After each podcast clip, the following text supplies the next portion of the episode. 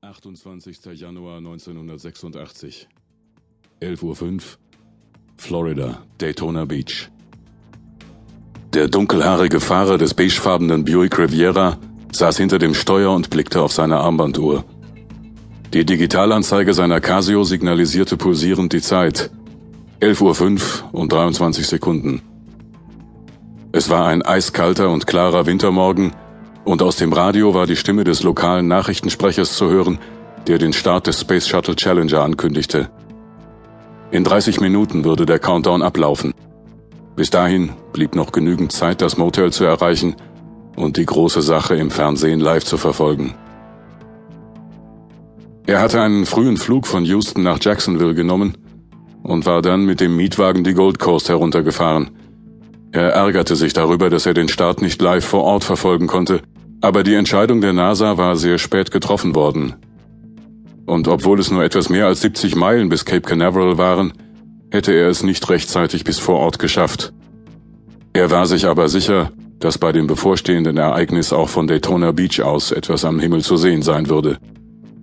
Der 25-Jährige erreichte das vorgebuchte Motel und legte eine gefälschte Kreditkarte vor, die auf den Namen Steve Miller ausgestellt war.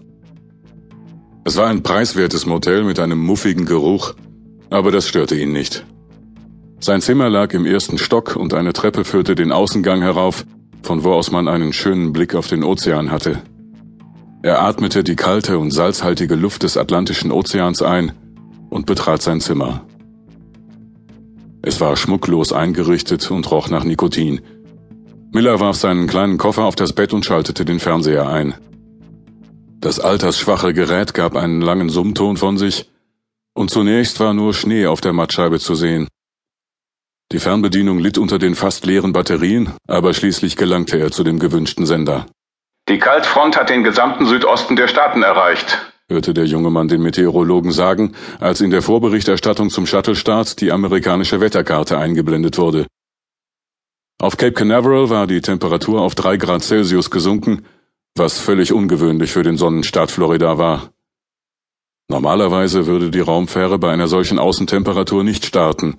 Immer wieder waren kleinere und größere technische Defekte aufgetaucht, die kein gutes Vorzeichen für die Mission STS-51L waren. Doch der Zeit- und Kostendruck, der auf den NASA-Managern lastete, war gewaltig. Da auch die nachfolgenden Missionen an enge Startfenster gebunden waren, konnte der Transport und das Aussetzen des riesigen Bahnverfolgungs- und Datenübertragungssatelliten nun nicht weiter aufgeschoben werden. Scheiterte dieser Start, war das gesamte folgende Jahr für die NASA ein organisatorischer Fehlschlag.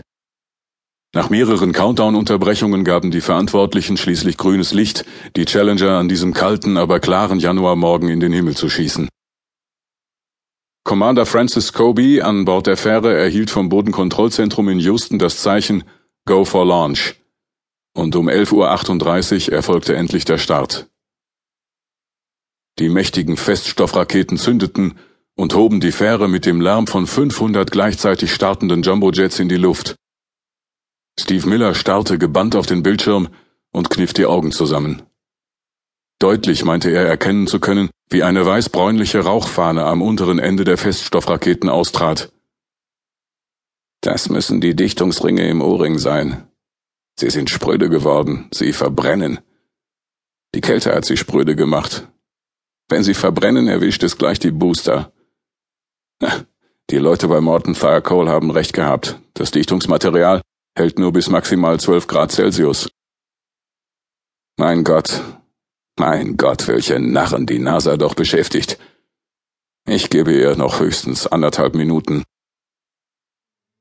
Während die Challenger ein Rollmanöver durchführte, welches sie in die richtige Lage für den weiteren Aufstieg brachte, zeigte die Fernsehkamera eine Gruppe Angehöriger und Freunde des siebenköpfigen Besatzungsteams.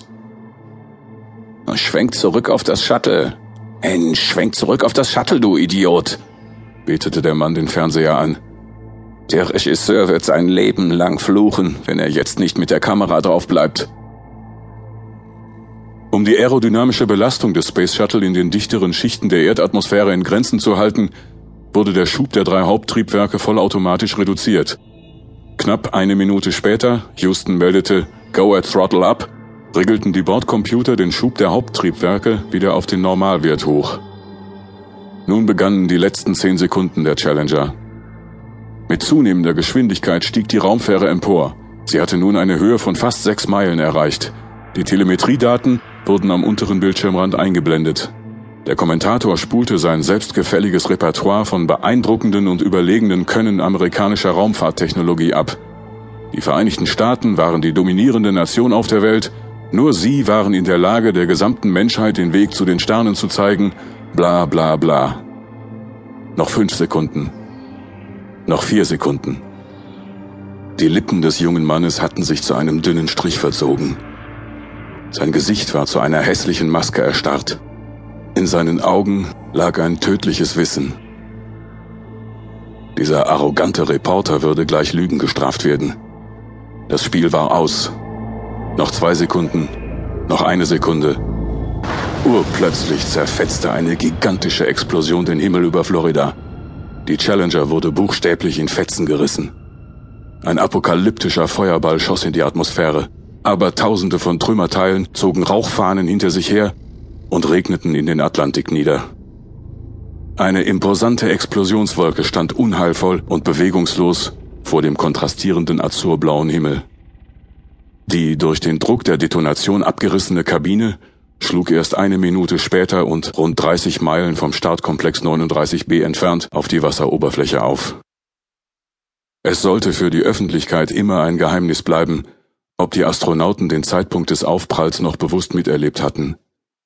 Die Version der NASA und somit die Version der Medien war die des schmerzlosen Todes, bedingt durch den plötzlichen Druckabfall in der Kabine und die damit verbundene Bewusstlosigkeit der Crew. Die NASA jedenfalls dementierte heftig alle anderslautenden Gerüchte zu diesem Thema. Steve Miller setzte ein zufriedenes Lächeln auf, als er von seinem Fenster an den Horizont schaute und das bizarre Wolkenbild über dem Cape sah. Auf der Straße standen viele Passanten und schauten fassungslos in die Richtung des Unglücks. Unbeeindruckt ging er in sein Zimmer zurück. Seit dem Start waren genau 73 Sekunden vergangen. Die Challenger hatte aufgehört zu existieren. Und mit ihr die Astronauten Francis Kobe, Alison Onizuka, Judith Resnick, Ronald McNair, Gregory Jarvis und Michael Smith, sowie die Nicht-Astronautin Christa McAuliffe, eine 37-jährige Lehrerin aus Concord, New Hampshire, die sich als Zivilistin für das Ronald Reagan-Programm Lehrer im Weltraum beworben hatte. Während ein fassungsloser Reporter versuchte, die Katastrophe zu erklären, liefen die Bilder vom Moment der Explosion wieder und wieder über den Schirm. Spätestens jetzt würden sich die Fernsehsender, die dem Start des amerikanischen Shuttle